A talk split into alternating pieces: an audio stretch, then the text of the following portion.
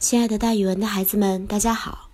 我就是那个爱讲故事、爱到了自己都姓蒋的蒋楠老师。今天要给大家讲的成语故事叫做“狼狈为奸”。可能之前同学们不知道，这个成语里有两种不一样的动物：狼和狈。古时候呀，传说有狼和狈两种野兽，它们经常一起外出伤害牲畜。狼的前肢长，后腿短；狈的前肢短，后腿长。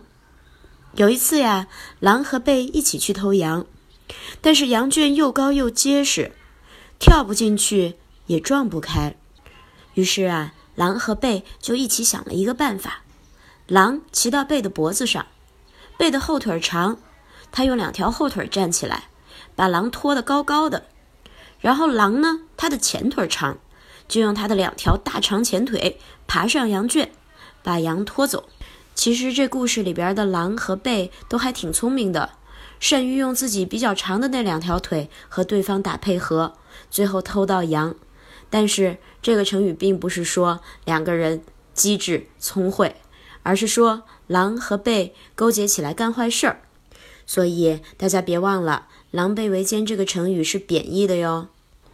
比如，咱们可以这样去造句：说汉奸和日本侵略者狼狈为奸，迫害了很多的抗日根据地的人民。